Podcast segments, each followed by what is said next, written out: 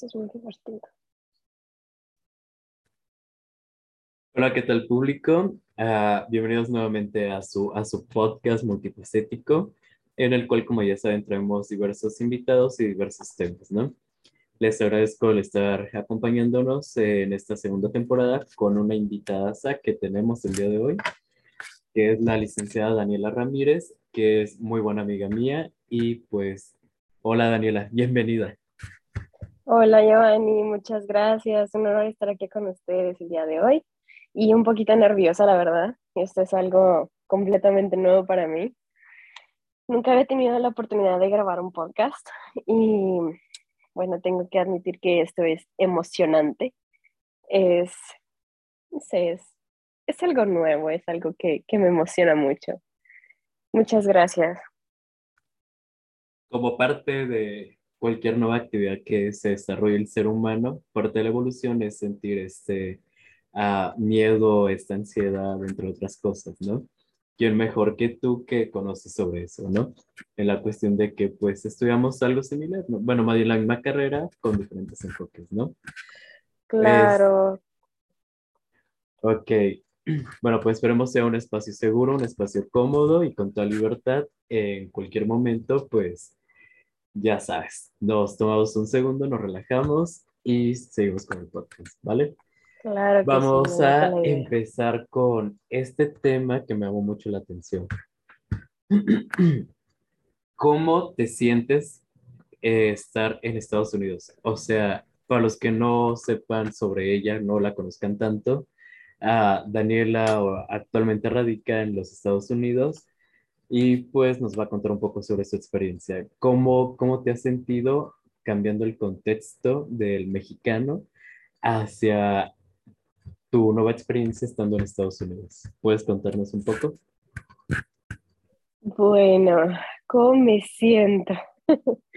aterrada, aterrada. Es, es un cambio completamente drástico, o sea, drástico, diferente, enorme, esto es un monstruo, es algo que, bueno, hay muchísimas oportunidades claramente de crecimiento, pero más que un crecimiento profesional, yo me inclino más hacia el crecimiento personal que puedes tener estando aquí.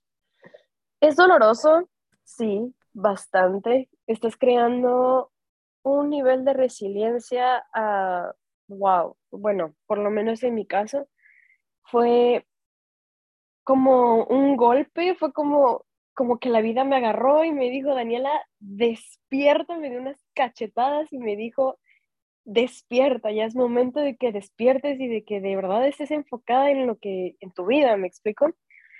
Fue algo, uh, bueno,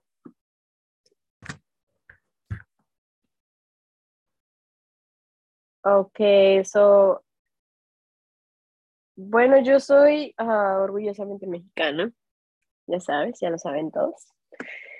Y, madre, me, me quedé en blanco. Ok, no pasa nada. Uh, siempre que se bueno, graba es que, un... Ok, perdón. Claro, esta parte, esta parte como de es empezar a compartir tu experiencia, tus vivencias, es como un poquito no sé por dónde empezar, ¿sabes? No sé, no sé por dónde empezar a contar, no sé qué es lo que empe no sé qué es. Estoy repitiendo mucho, hay que empezar otra vez. no hay ningún problema. Es como cuando en nuestras materias ¿no? de filosofía en prepa preguntan a quién eres y todos madres, ¿no? ¿Quién soy? Nunca me he puesto a pensar, solo sé que tengo esta edad, este es mi nombre y ya, ¿no? No hay algo como que podamos definir, ¿no? Sí, sí, sí, o sea, es que es algo súper fuerte, es algo muy fuerte, porque al final de cuentas estás en una completa búsqueda de sentido, como bien lo decía Víctor Frank en su libro de El hombre en busca de sentido, cuando este, sacó lo de la logoterapia, Damn, te puedo decir que realmente ah, nunca había entendido tanto lo que era el significado de buscarle un sentido a tu vida hasta que realmente me vi obligada a tener que empezar a buscar. ¿Me explico? Es como, de repente llega un momento en el que tú volteas para todos lados y ya no está mamá, ya no está papá, ya no están tus amigos, ya no está el vecino, ya no está el señor Don Chano con el que ibas a comprar los taquitos a la esquina, que se saludaban, que se ven qué pedo. O sea, estás completamente sola, en un lugar completamente nuevo, donde no conoces a nadie, donde el idioma es nuevo, aunque tú, yo tenía cierta preparación cuando yo llegué aquí de inglés, pero no es lo mismo estar estudiando inglés en una escuela en México, donde la lengua natal pues es el español, a cuando ya vienes y tú estás aquí tratando de entrar en un círculo en donde no sabes cómo funciona. Y tú sabes cómo funcionan estas partes de, las, de la sociedad, ¿no? Estos engranes sociales en donde realmente nosotros al querer permanecer o entrar a un nuevo círculo social, siempre hay una devaluación de autoestima, de seguridad, siempre hay como en donde tú ya te sentías segura, tu zona de confort, donde tú ya tenías una identidad de, de tu yo y más aparte una identidad dentro de tu círculo social, de repente se desborona, se cae completamente y ya no eres nadie. Eres, estás empezando desde cero completamente tienes que crear una nueva autoimagen porque nadie te conoce, absolutamente nadie te conoce, no sabe nada de ti, no sabe ni siquiera dónde está tu estado, no sabe ni siquiera dónde es México, porque para los gringos todo lo que sea de México para abajo es México. O sea, no existe Guatemala, no existe Brasil, no, toda Latinoamérica es México. Entonces es como empezar a crear una brecha empezar a abrirte tus propios caminos, empezar a probarte a ti misma, a ponerte límites, a autoeducarte, a volver a construir, a reconstruir desde cero todo lo que es tu autoestima, tu seguridad, tu, este, todo tu, tu yo, ¿sabes? Como empezar a, a crear esa nueva imagen que te quieres dar tú y por supuesto que le quieres dar al mundo. Pero es algo bien complicado, es como un test de vida. Es, no sé, por lo menos desde que yo llegué a Estados Unidos, uh, pues no la he tenido nada fácil. Han sido golpes tras caídas, tras caídas, tras otro golpe. Uh, es un poquito difícil, ya que, bueno, tú conocías un poquito acerca de la historia que yo llevaba en, cuando estaba viviendo en México. Yo solo estaba dedicada al estudio y pues ahorita ya estoy un poquito más enfocada a lo que estaba antes, que es como esta parte artística. Em, ya ahorita lo encuentro como un, un consuelo del alma, más que nada, pero me costó mucho trabajo porque el estilo de vida que yo llevaba allá en México era, era muy, no lo sé, no sé cómo explicarlo, como relajado. ¿Me explico? Como... Menos estresante, ¿no? Es como cuando alguien de pueblo se va a una ciudad, ¿no? Ah, sí, ándale. La, la, típica frase que dice, es que en la ciudad es más rápido, ¿no? La vida se pasa más rápido, es más exigente, el trabajo, que las relaciones sociales van bajando, etcétera, ¿no? Ahora imagina ese contexto de irte de, de, de México a un país de primer mundo donde estoy al triple, ¿no? Es un monstruo completamente, es algo enorme, de verdad, es la gran ciudad. Esto es, claro, es este contexto, este contraste más bien, como este contraste de un país donde, pues todo, como todos lo conocemos, ¿no? Como México, donde se tienen ciertas limitaciones de acceso a ciertas cosas como seguridad, tecnología, salud, todo este ámbito social que rodea a México. Al momento en el que tú llegas a Estados Unidos y dices, wow, o sea, no, es, es una cosa completamente diferente. Simplemente estar en, estar en un lugar en donde el capitalismo es lo que prácticamente gobierna y lidera y está en la cabeza del mundo, es, te consume te consume bastante. Y pues nada, yo creo que he aprendido, tengo aquí en Estados Unidos un año y meses aproximadamente, y te puedo decir que en este año y tres meses he aprendido y he vivido lo que yo en México hubiera vivido hasta mis 30, 35 años. Estoy hablando de que tuve que, o sea, emigré de mi país, llegué aquí, tuve que pasar por muchísimas cosas, muchísimo dolor, porque sí, claro, estamos en un podcast en donde pues los sentimientos, las emociones, toda esta parte de, del, del yo humano es, cabe resaltarlo bastante. Y yo te puedo decir que más que las experiencias físicas que he pasado, yo creo que las experiencias psicológicas que me han hecho crecer, damn, son, son son, no sé, no tengo, no tengo palabras, solo tengo sentimiento, tengo... Ah, es... Como muchas ideas, sentimientos en uno solo que no puedes definir, ¿no? Demasiado, demasiado, es, es demasiado. Es, es, es dolor, es resiliencia, es aprendizaje, es felicidad, es emoción, es adrenalina, es crecimiento.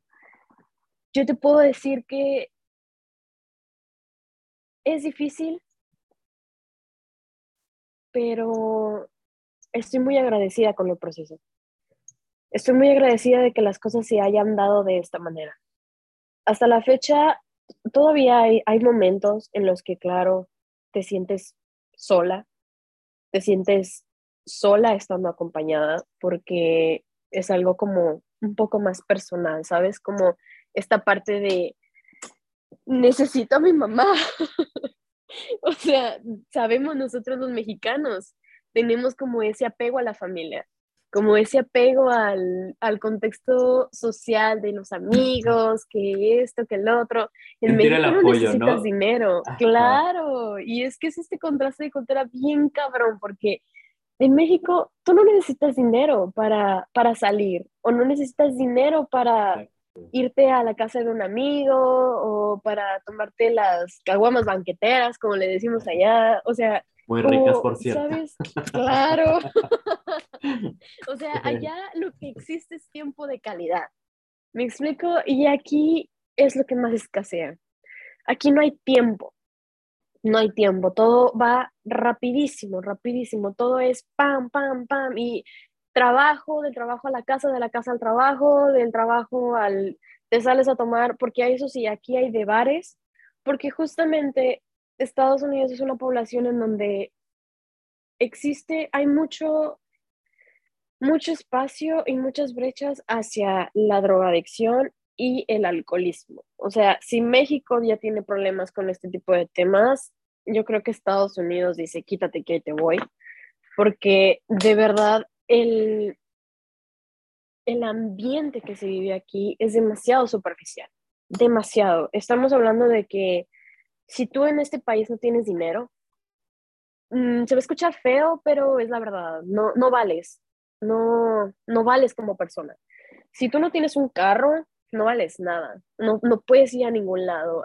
hay transporte público aquí, pero es como, eh, no es tan eficiente como en México.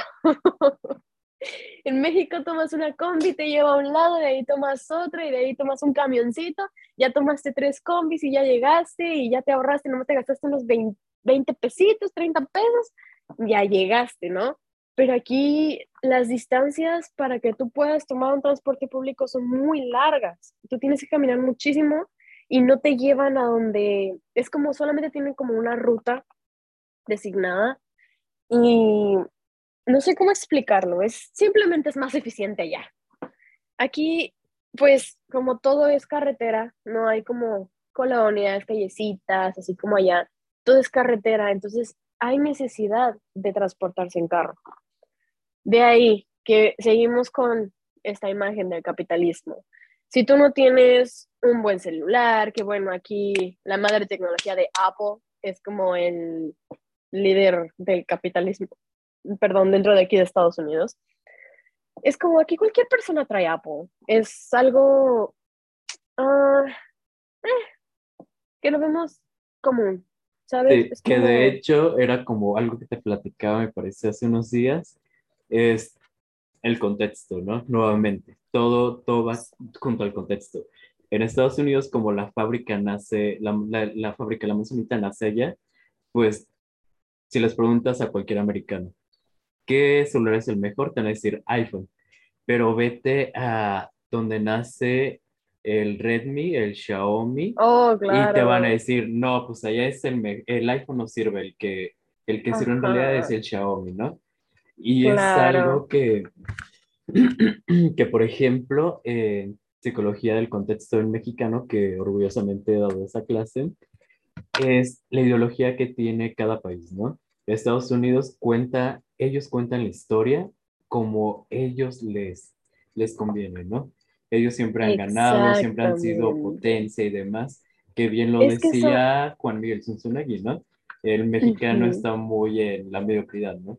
Y no de que no pueda avanzar, sino no quiero avanzar porque ya no ganaría la lástima o ya no me atenderían a mí sino tendría que rascarme por mí mismo. En cambio, un alguien de Estados Unidos, yo puedo, no ocupo de nadie más, estar en ningún otro país, ni nada. Soy yo la potencia y final. Exactamente, y es que totalmente de acuerdo contigo, Giovanni, es, es la manera en cómo Estados Unidos se vende al mundo, ¿sabes? Es esta parte de cómo ellos se venden a través de las películas, cómo ellos se venden a través de Hollywood, como ellos se venden a través de la inteligencia artificial, como la NASA, como todo ese tipo de proyectos en donde ellos están dándonos, entre comillas, como una nueva visión al mundo. Pero es la manera en cómo ellos se venden, porque también en México hay muchísima, muchísimo desarrollo que todavía no, no tiene los suficientes recursos para ser impulsado. ¿Y qué, a qué lleva esto? A lo que nosotros conocemos como la fuga de cerebros. Pero bueno, sí, o sea, es, es totalmente, y, me refiero, quiero retomar el título de este, de este podcast como un monstruo, porque realmente a final de cuentas te consume. Te consume, te lleva y te lleva y te envuelve y a final de cuentas es, es muy sonado esto de, del dichoso sueño americano, en donde tú vienes a trabajar para cumplir tus sueños, pero al final del día tú estás trabajando para cumplir los sueños de alguien más. Tú estás trabajando para poder sobrellevar, o sea, es como, es como tú trabajas de a gratis prácticamente. Te dan un cierto porcentaje, pero ese cierto porcentaje es, es muy lento es muy lento o será porque yo ya estoy como muy acostumbrada a la vida muy rápida. Entonces, y es que todo, todo, todo es muy rápido, yo, todo es muy rápido. Y creo que ya con esto me desvié un poquito de, del tema, de lo que era principalmente. Un poco desviado, pero que va dentro del contexto. Mm. ¿Qué pasa con la gente que se suele ir? Mencionas este, este concepto popular, ¿no? De el sueño americano. Pero, ¿en qué momento se convierte de un sueño a, a ¿cómo se podría decir? Esclavitud, más bien, porque ni siquiera es tu sueño. El sueño sería ir, progresar y ya sea regresar a México o quedarte allá, pero que el dinero se trabaje por sí solo, ¿no? En cambio, lo que normalmente hacemos los mexicanos cuando nos llegamos a ir o nuestros papás, ¿no? Se veía mucho anteriormente, los papás o los abuelos se iban, ¿no? Ah, que está mucho este meme de voy por unos cigarros aquí a la esquina y me iba a Estados Unidos o me iba con otra persona, ¿no? Otra familia, ¿no? Muy de mexicano. Muy mexicano. Eh, ¿A dónde quiero llegar con esto, no? Ah, trabajo no tanto por mis sueños, sino el sueño de mi familia de que ellos tengan un mejor futuro. Ya ni siquiera es por mí, sino es externo. Trabajo como loco por ellos y para Estados Unidos, porque a fin de cuentas quien va teniendo ganancias es Estados Unidos, ¿no? Sí, por supuesto, es al final de cuentas estás trabajando para ellos. Y me llama mucho la atención esta parte en la que mencionas que este, es, es como llamada esclavitud. No lo podría llamar de otra manera.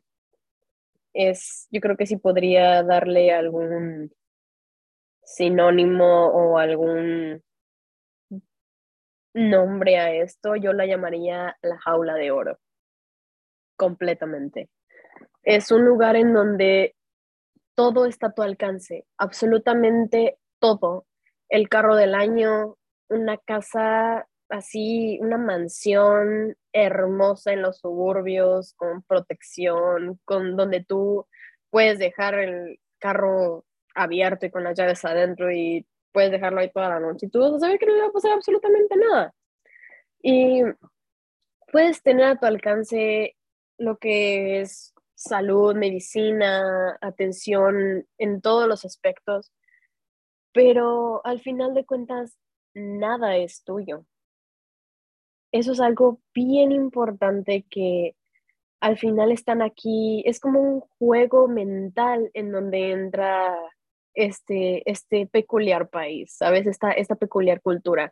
Porque cabe mencionar que Estados Unidos es un lugar en donde, wow, conoces gente de todo, todos lados, o sea, de verdad, de todo el mundo. Hay gente aquí que viene de Europa, de Latinoamérica, de Canadá, de todos lados conoces aquí gente y todos vienen exactamente por lo mismo. Estados Unidos es una fábrica. Es totalmente es una fábrica. Si tú quieres venir a hacer vida aquí, bueno, déjame decirte que para empezar, no sé cuál sea tu concepto de vida, porque tener una vida aquí es difícil, es difícil. Estamos hablando de que simplemente las rentas son extremadamente caras, pero caras de verdad. Estamos hablando de que eh, un apartamento de un regular, dos cuartos, este, un baño, una cocinita, algo, un tipo, una casita de Infonavit, estamos hablando de unos de 1.800 a 2.300 dólares mensuales. Y más aparte, tú para poder rentar una propiedad de estas, tú tienes que presentar tus, ah, que tú estás ganando tres veces más de lo que, de lo que se necesita para el depósito de ese apartamento. O sea, son cantidades de dinero muy grandes. Sí, y son cantidades enormes de dinero. Entonces es como, te invade, ¿sabes? O no sé, te, te invade, te invade. Y es algo que si tú estás solo en este país, es muy difícil. Es muy difícil. No es imposible, porque he conocido gente muy chingona, la verdad, que aquí dentro del país le han chingado, o sea, le han, de verdad le han puesto huevos a lo que hacen y salen adelante y pueden tener su empresa y pueden tener un chingo de cosas ellos solos, pero les ha costado lágrimas, sudor y sangre, así. Y como no tienes una idea, aquí es lo que he notado mucho, es este, bueno, mucha gente cae en este, en este círculo, ¿sabes? Como cae en esta monotonía. Se pierde, palabra Se mejor, Sí, sí, mejor palabra no puede encontrar. Es, es monotonía completamente de estar trabajando, trabajando. Y llega un momento en el que se olvidan completamente de que tienen una vida. Nos olvidamos, porque tengo que admitir que en cierta parte a mí también me llegó a pasar, me está pasando actualmente. Es como, llega un momento en el que te desconectas de todo lo humano, ¿sabes? Te desconectas de los sentidos, te desconectas de la sencillez de la vida, te desconectas de... Y es que volvemos a lo mismo, es como, en México no necesitas, si tú quieres ir a echar coto ahí a la placita, te sales con los compas y vas y caminas en el centro y ahí nada más estás viendo, vas por una nieve, vas por un elotito, lo que sea, una agüita y se acabó. Pero aquí no, aquí no hay nada de eso. Aquí es como, o vas al, a un restaurante y te gastas de entrada. Si vas solo, unos 30, 20 dólares, depende de dónde vayas. Y, o si vas en pareja, vas con amigos, lo que sea, fácil, ahí te desembolsaste unos 50, 70 dólares y ya es como, mm, todo lo que estás ganando y lo que te estás ahorrando y es difícil cuando vas empezando. Ya cuando tienes una vida ya como más estable, ya cuando tienes ingresos estables, ya cuando tienes años aquí, ya es como que ya te puedes empezar a dar un poquito más ese lujo de relajarte un poquito más ante la vida, ¿no? Pero es como entrar de putazo, perdón por la palabra, pero es como entrar de golpe de putazo a la vida adulta.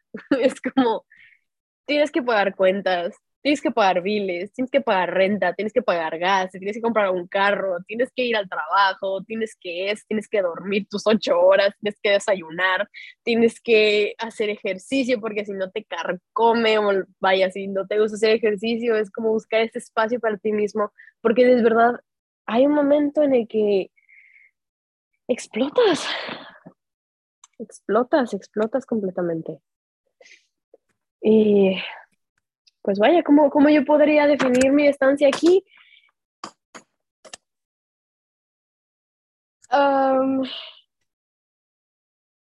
ansiedad.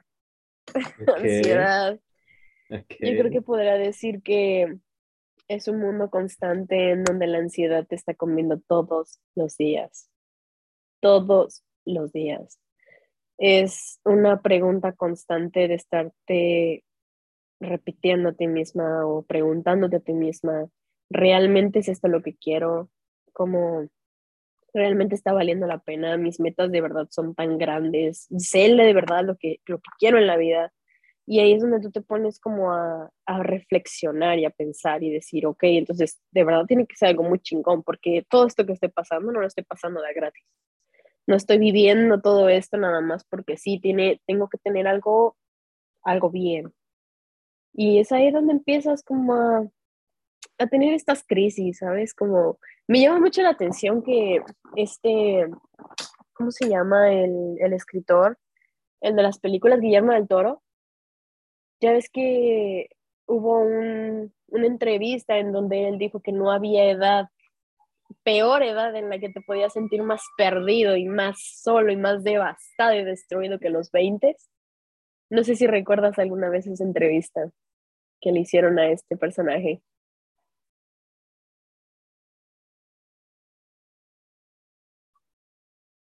Claro que sí, sí la recuerdo. Este, por ahí estuvo muy interesante ese comentario, ¿no? Y creo que va muy de la mano con lo que comentas, ¿no? El estarte perdiendo y dejar todo por estar en nada y que bien sabemos que como mencionas, ¿no? Tienes que tener cierto tiempo para adaptarte y crecer ahora sí, ¿no? Ahora si le sumamos que tú estás en una edad bastante joven y te aventaste a, a, este proyecto que era parte de tu vida, pues no quieren imaginar la ansiedad que llevas, ¿no? Claro. Pero que también te ha ayudado como crecimiento personal, ¿no? Oh, sí, muchísimo. Y es que, si me permites, te voy a contar una experiencia que yo, este, pasé cuando recién, casi de los primeros meses que yo llegué aquí a Estados Unidos, mis defensas estaban muy bajas, demasiado, entonces yo me enfermé y yo creo pensar que en ese momento como estaba todo el apogeo del, del, del, este, del COVID y todo esta, toda esta situación, creo yo que tenía COVID. Y fue algo algo que te juro que mi memoria celular y mi memoria emocional y mi memoria mental, psicológica, jamás lo voy a olvidar. Jamás se me va a olvidar eso. Porque en ese momento fue cuando dije, en la madre, de verdad estoy sola. Porque me acuerdo yo perfectamente, yo me sentía fatal, pero fatal, así con vómito, calentura, así una temperatura de que yo sentía que de verdad mi cuerpo, yo me quedaba dormida, me hacía bolita y yo cerraba los ojos así para quedarme dormida, me dormía un ratito y de repente me despertaba otra vez la, la temperatura. Yo no tenía acceso a medicinas, yo no sabía dónde había un doctor, yo no tenía contactos aquí, yo no tenía absolutamente nada. Más aparte yo tenía que seguir yendo a trabajar porque si no trabajaba, yo no podía pagarme la comida, yo no podía pagar mi renta, yo no podía pagar mis biles. O sea, fue algo, fue una sensación en donde tú dices, wow, yo de verdad, de verdad, ¿cómo, cómo se extraña, ¿no? Cómo no se alcanza a apreciar esto del cuidado de familia cuando lo tienes ahí. ¿Sabes? Era, era, eso era mucho mi conflicto al inicio, que era como, ah, ¿en qué momento empecé o en qué momento di este brinco? ¿Me explico? O sea, ya es como, es esta parte de, de hacerte ¿Me la cargo creo de no me la hacerte creo, no? responsable. Sí, es como hacerte responsable completamente de ti misma o de ti mismo. No hay otra palabra. Es simplemente madurez. Una madurez impresionante. Son o fueron y han sido y estoy segura de que van a seguir siendo muchas experiencias que para bien o para mal, si en algún momento tú dices, no, ya no quiero vivir esto, me voy a regresar a México. Y en el momento en el que tú estés en México, bueno, yo lo he llegado a pensar que digo, ok, me regreso a México, pero luego yo sé que yo ya no voy a ser esa, esa, esa Daniela que era en ese entonces, porque ya no existe más. Ahora soy esta Daniela. Ahora tengo estas herramientas. Ahora tengo, ahora sé que soy capaz de muchas cosas y, y me llegaría como un chingo de ansiedad, ¿sabes? O sea, con muchísima ansiedad, como de no saber, no sé, no saber, no saber qué estoy haciendo con mi vida, no sé. Claro, es que, eh, bueno, yo lo entiendo de esta forma, ¿no? Eh, ya acabas de, la Daniela, que estaba en México, ya evolucionó, te sirve todo lo aprendido, todo lo que hayas aprendido de ella está perfecto, pero ahora ya estás en otro lado y es una Daniela totalmente diferente, ¿no? Voy a estar terminando ya porque nos queda menos de un minuto y voy a finalizar con, te voy a decir tres palabras y me vas a decir lo primero que se te ocurre, ¿va? Ok, Primera palabra sería México, casa, hogar, ¿ok? Ah, madurez. crecimiento, Y por última, Daniela. amor, chingona. Excelente. Me gustaría en algún claro. otro momento el retomar esta plática, igual junto con otros este, temas, estaría perfecto. Y pues fue un gusto haberte tenido el día de hoy. Y si quieres decir tus redes sociales y un despido bien breve. Claro.